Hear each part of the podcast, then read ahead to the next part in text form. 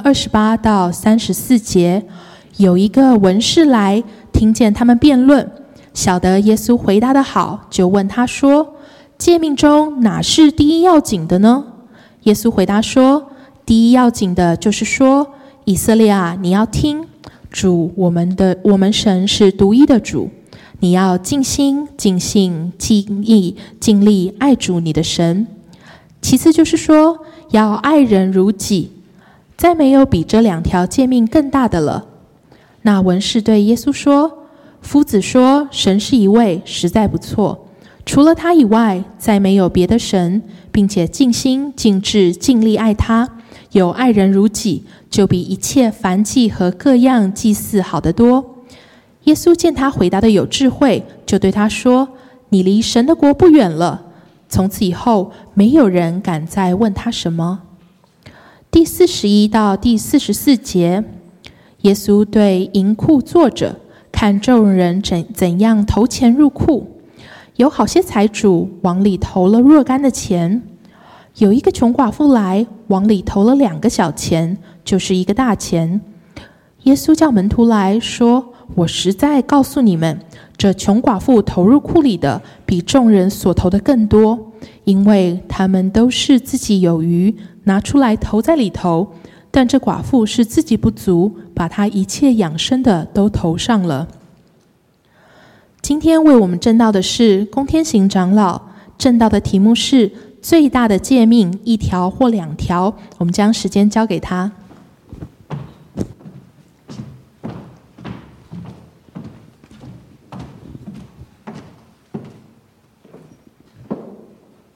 弟兄姐妹们平安。我上一次在同区福音主日证道是在八月份的时候，那个时候我分享的是耶稣在变相山上向他的门徒们显现他的荣耀之后，呃，教导门徒们要做仆人式的领导者。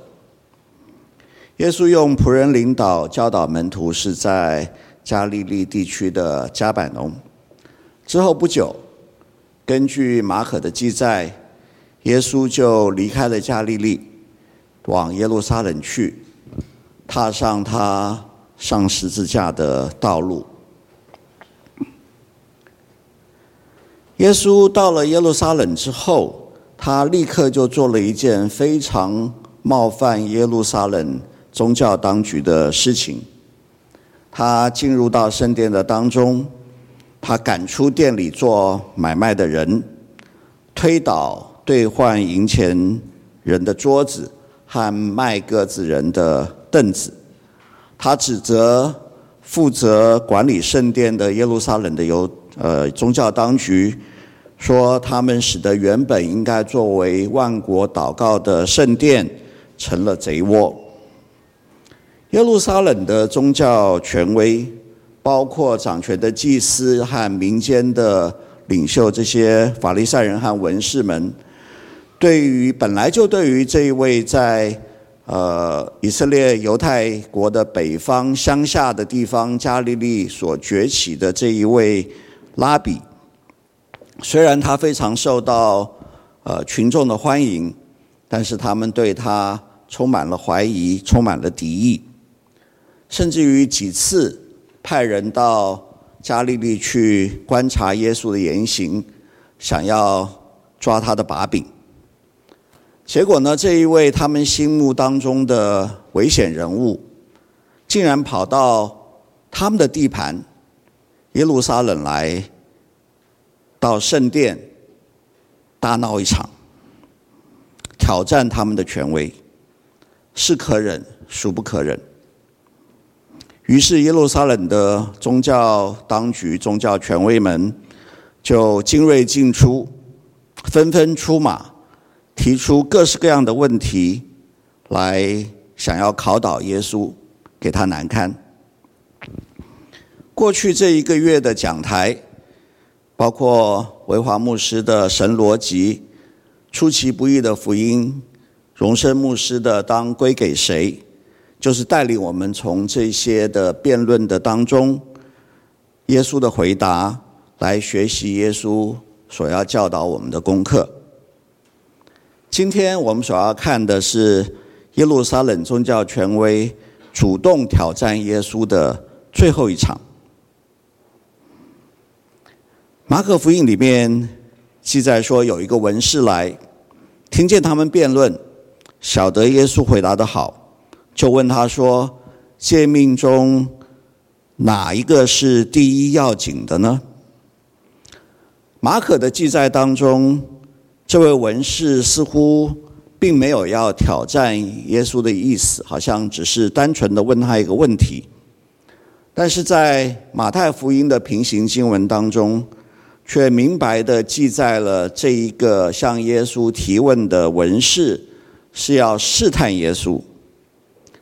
马太福音里面说，有一个人是律法师，要试探耶稣，就问他说：“夫子，律法上的诫命哪一条是最大的呢？”不同的福音书的作者，他们采用不同的资料来源。有些不完全一样的记载，使得我们这些读福音书的读者们可以根据他们不同的记载互相的补充，也使得我们对耶稣的认识更加的完整，甚至于更加的立体。这里我们所真正要探究的问题是：问诫命当中哪一条是最大的？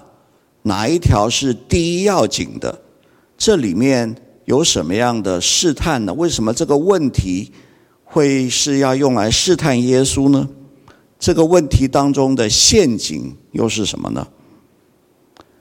在座结婚的弟兄们可能会有这样子的经验：太太有的时候会问我们问题，而这些问题有的时候是会要命的。在这些要命的问题当中，最致命的一个问题就是，你亲爱的老婆大人问你说：“你妈妈和我，你最爱哪一个？”或者他更具体的问，也更要命啊！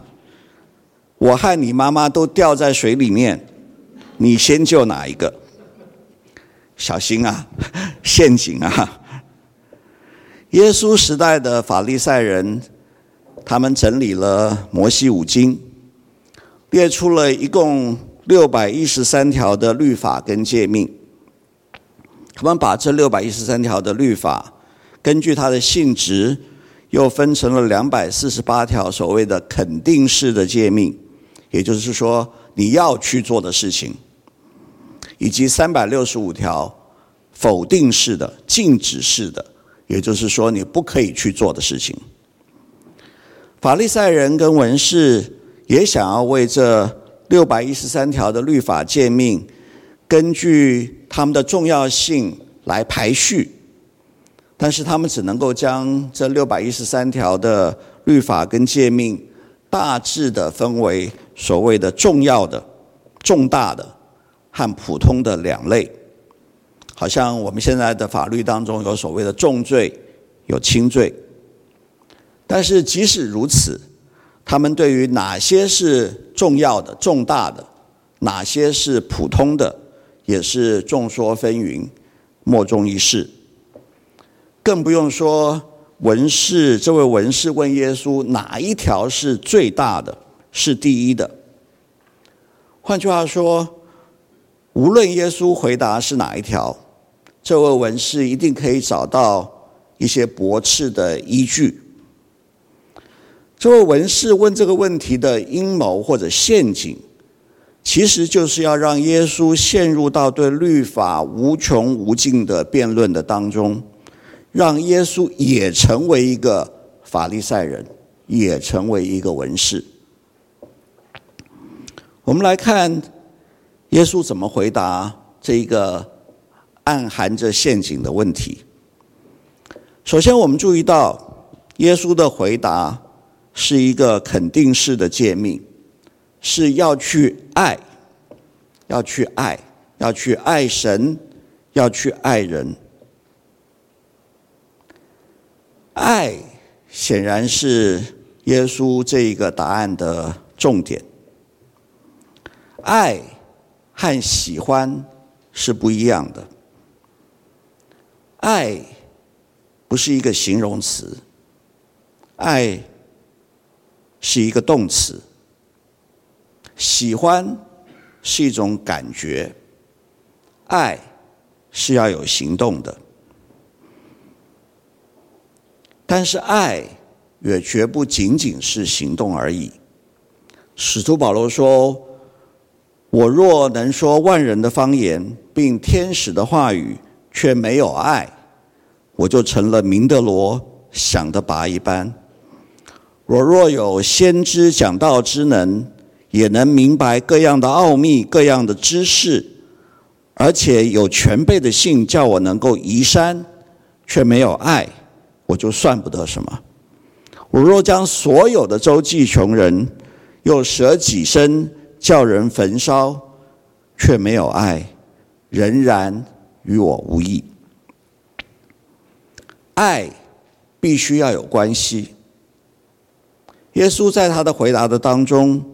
把法利赛人所机械式的整理出来的摩西律法，拉回到神向以色列人颁布律法的本意。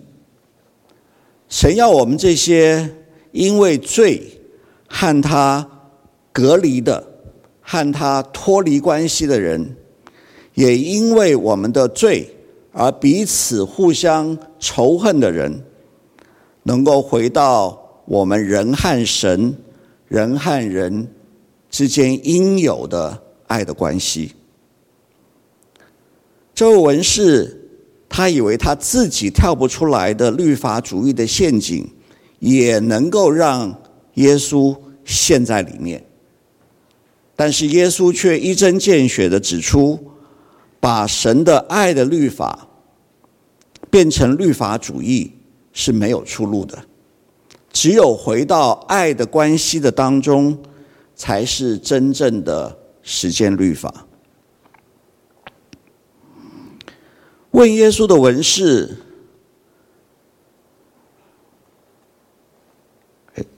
对不起，帮我按一下，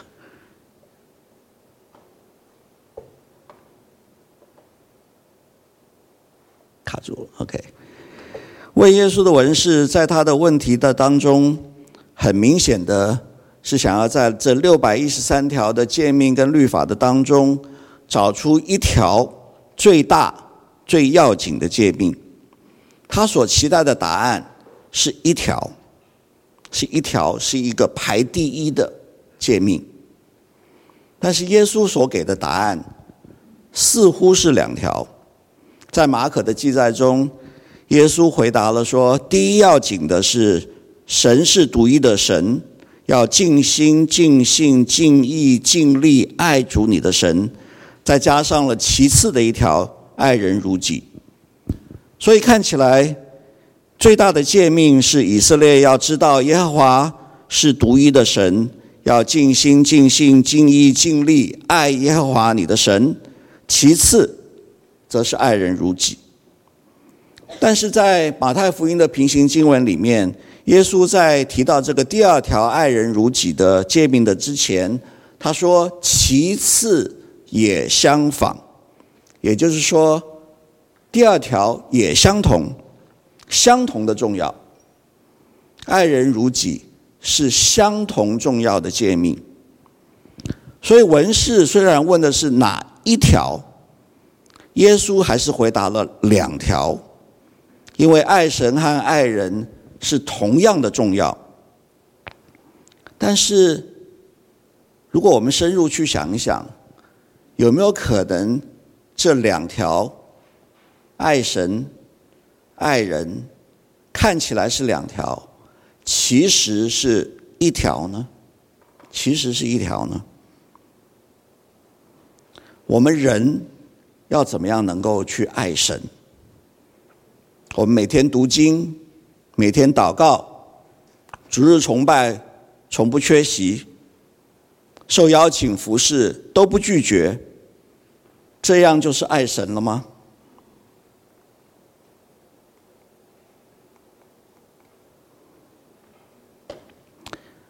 使徒约翰，我们称他为爱的使徒，在他所写的《约翰一书》的当中，他明白地告诉我们说：“亲爱的弟兄啊，神既是这样爱我们，我们也当彼此相爱。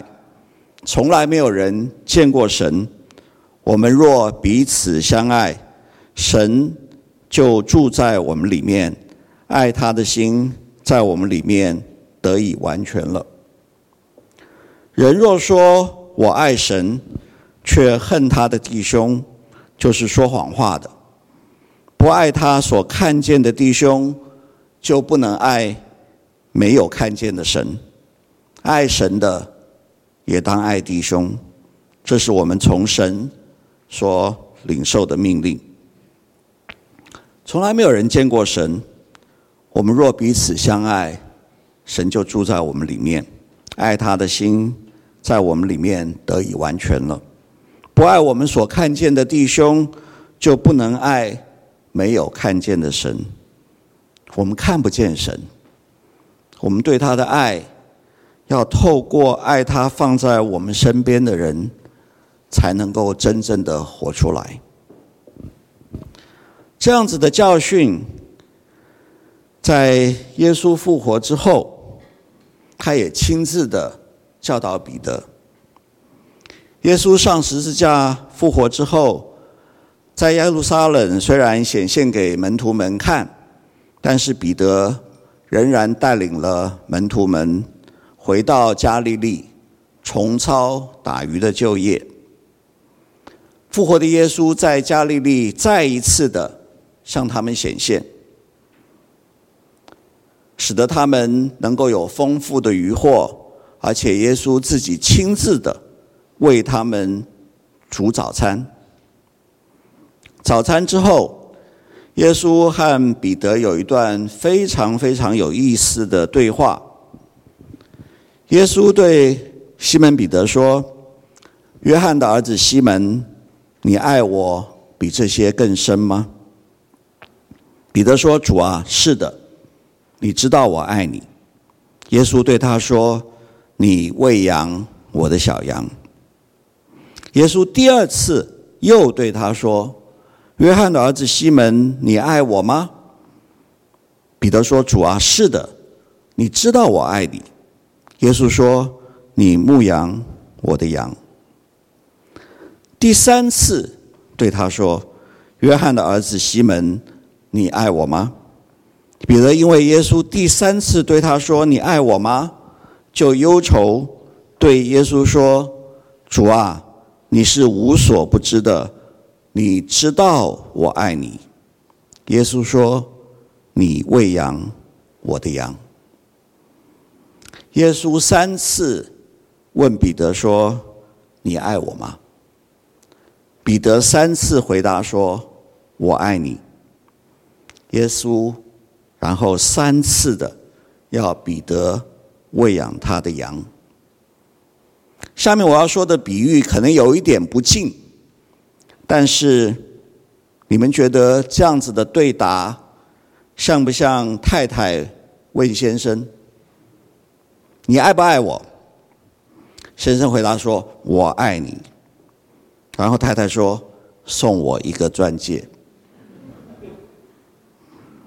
再一次显示啊，老婆问问题是有陷阱的。太太对先生说：“送我一个钻戒。”来具体的表达你对我的爱。同样的，耶稣对彼得说：“喂养我的羊，爱我的羊，就是爱我的表现。”圣经的教训非常的清楚，爱人就是爱神，就是爱神的具体表现。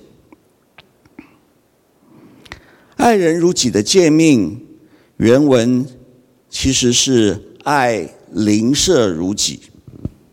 谁是我们的邻舍呢？谁是我们应该爱的对象呢？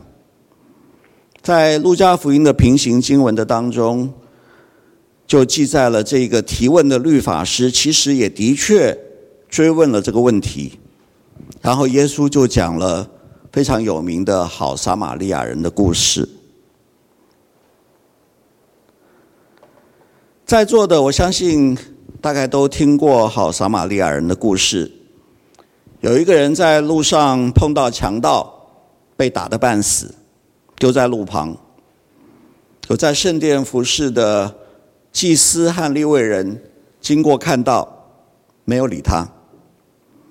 但是一个被犹太人看不起、认为血统不纯正的撒玛利亚人经过，看到了。就护理他的伤势，扶他上了自己所骑的驴子，带他到旅店的里面，花钱请人照顾他。我们很熟悉这个故事，但是耶稣有没有回答那个问他的人：“谁是我的邻舍呢？谁是我应该爱的对象的这个问题呢？”邻舍的原文的本意是近人，你身旁的人。撒玛利亚人的这个故事，其实是在告诉我们说，神会在我们的身旁放下近人，放下需要我们去爱、去照顾的人。撒玛利亚人的近人，这位撒玛利亚人的近人。就是他在路上碰到的那一个需要被照顾的那一个倒霉的那个受伤的人，这一位被强盗打得半死的倒霉人，就是撒玛，就是神放在撒玛利亚人身旁的近人。谁是我们的近人呢？我们的配偶，我们的孩子，我们的父母。家人、同事、朋友、教会的肢体，神把他们放在我们的身旁，给我们机会，让我们去爱他们。透过去爱他们，我们也具体了实践爱神。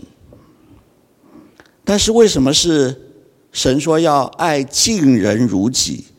那我们要不要爱远人呢？爱近人容不容易？我们可能以为爱和自己有关系的人，这些近人，刚才我说的，我们的家人、我们的朋友、我们的同事，要比爱和自己没有关系的远人要容易。但是真的是如此吗？其实。我认为，爱和自己有关系的近人，要比爱和自己没有关系的远人要难得多。我在台湾世界展望会服务很长的时间，我担任董事，我担任董事长，我甚至于担任过会长。我常常和我们展望会的同事说，当我们看到我们自己的网页上面，那些非洲饥饿的孩童，他们那些可怜的情况，很容易就燃起你心中的同情。他们的所作所为是不会影响到你的，你只是同情他们，所以你很容易的就爱他们。但是那一位每天上班就坐在你旁边，打电话不知道要小声一点。没事，喜欢哼歌，喜欢打拍子、敲桌子打拍子，喜欢吃臭豆腐、韭菜、大蒜的同事，或者事情总是自己不做，然后到处找人帮忙去完成的这些懒的同事，或者是对任何事情都有不同意见的这些傲同事，爱他们容易吗？甚至于你自己的家人、你的孩子、你的配偶，你有没有恨得牙痒痒的时候？教会里的弟兄姐妹，有没有哪一位总是得罪你？近人就是在你身旁的人，一举一动都会影响到你。是和你有关系的人，因为有关系，所以需要爱，但是也因为有关系，所以不容易爱。这就带出来我下一个论述，那就是爱人必须要爱神。神要我们爱人，要我们爱近人，要我们爱他摆在我们旁边和我们有关系，和他们的一举一动都会影响到对自己产生影响的人。但是我们这些堕落以后，变成以自我为中心的人，要去爱那些会对自己产生影响的人，是非常不容易的。在中文圣经里面，翻译作“爱”的这一个字，在原文的希腊文或者希伯来文当中，其实是有不同的字的。以新约的希腊文来说，就有三种不同的爱：男女之间的爱情 （eros），朋友之间的友情 （philia），以及神圣的爱，或者说是不求回报的爱。阿嘎佩，在马可、马太、路加当中，关于最大的诫命——爱人爱神的记载当中，所用的“爱”的那一个字，原文的那个字，都是阿嘎佩，都是神圣的爱。我们来深入的思想一下，我们人跟人。之间的爱，有男女之间的爱情，这样子的爱几乎是 by definition，从定义上来说，一定是互相的，一定是互相的。没有互相的爱，就不是爱情，单恋不是爱情。朋友之间的友爱。这种友爱也必须是双向的，只有付出没有回报的友情，不是友情，那个是慈善的爱，那是慈善的爱。我们再来看子女爱父母，子女爱父母，大部分都是源于感激。要回报父母的养育之恩，有没有抛弃自己子女的父母，最后子女仍然孝养爱父母的呢？有，虽然不多，但是那也进入了慈善之爱的范畴了。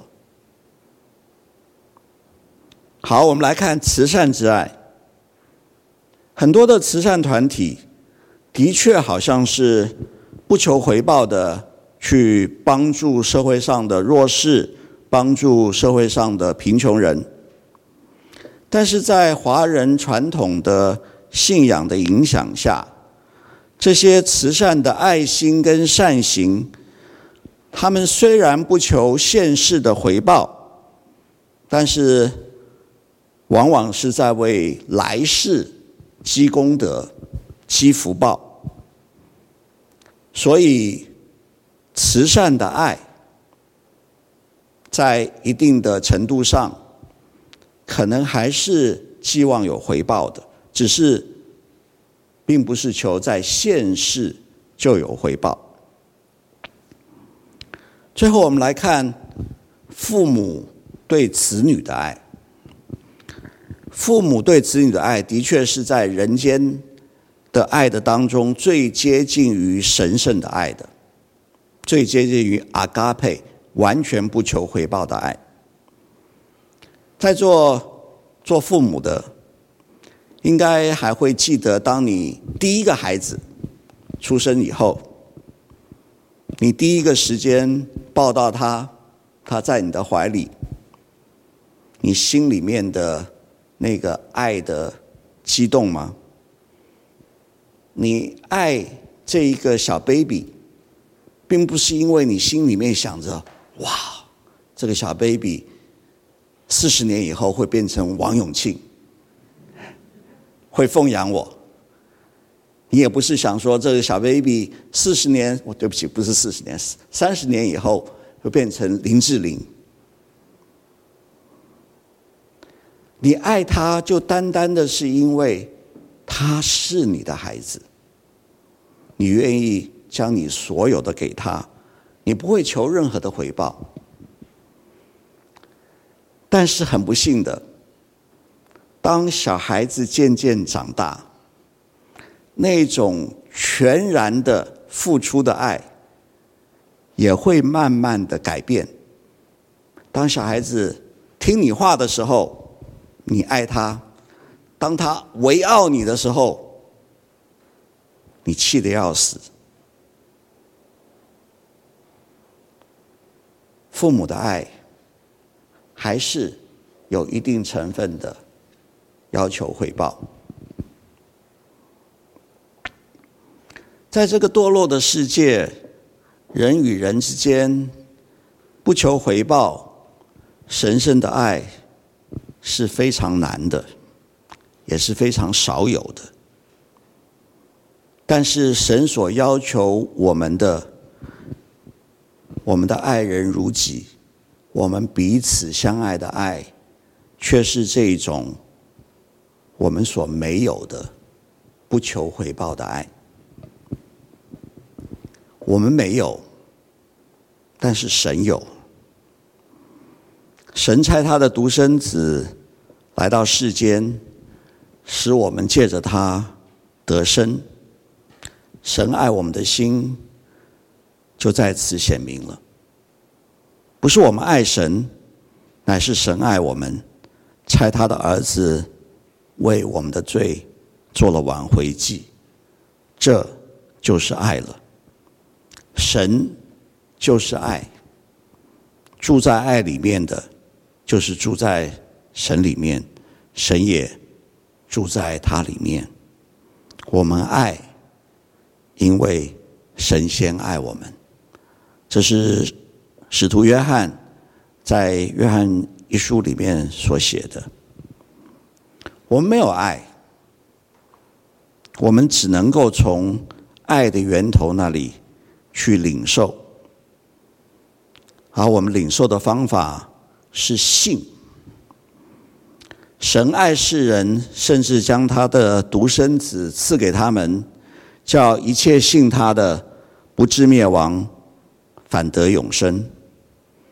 信神，信基督，并不仅仅是理智上面、逻辑上面的信，而是与神、与基督建立起。爱的关系，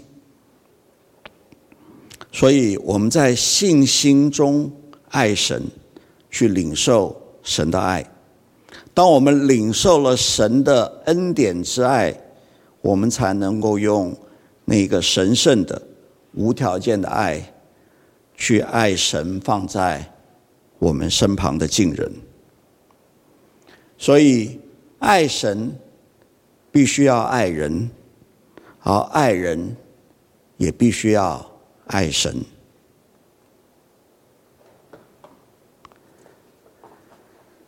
这两条诫命就好像十字架的一竖一横，是两画，但是却组成一个十字架，缺一不可。所以回到。今天正道的题目，最大的诫命是一条或两条？答案是，是两条，也是一条。就好像圣父、圣子、圣灵三位一体的神，它是三，也是一。最大的诫命就好像是一个十字架的两画，虽然有两条。却是一个十字架，一个十字架，是一个诫命。在马可福音十二章的最后，耶稣用他所亲眼看到，一个穷寡妇来圣殿奉献的情形，为前面爱神诫命当中所说的尽心、尽性、尽意、尽力做了注解。神所神所在乎的，并不是我们所奉献的绝对值，不论是金钱还是时间。神不会看一千块比一百块好，神也不会看每周每个星期你花三个小时在教会里面服侍，就比另外一个人花一个小时在教会里面服侍好。参加两次聚会就比参加一次聚会好。神不在意绝对值。神所在意的是我们有没有尽，有没有尽心、尽性、尽意、尽力，如同这位穷寡妇一样。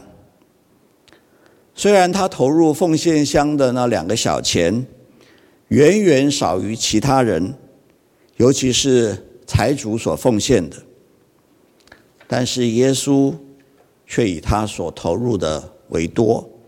因为他虽然自己不足，但他仍将他养生的都投上了。他尽心、尽性、尽意、尽力了。弟兄姐妹们，愿神鉴察我们，我们爱神、爱人，是否尽了心、尽了力、尽了性、尽了意？我们一起祷告。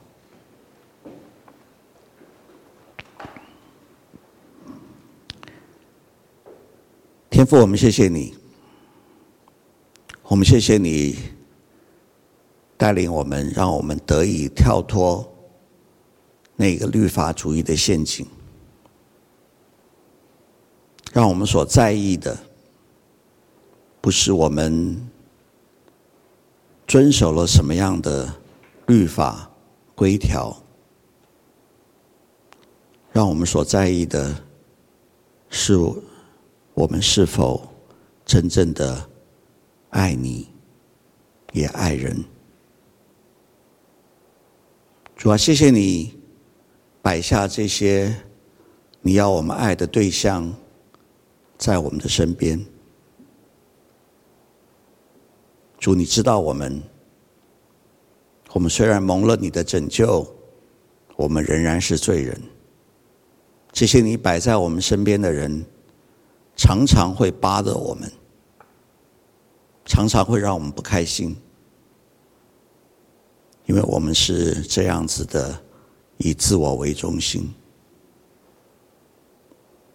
主啊，愿你的爱能够常常的进入到我们的里面，让我们能够去爱你放在我们身旁的人。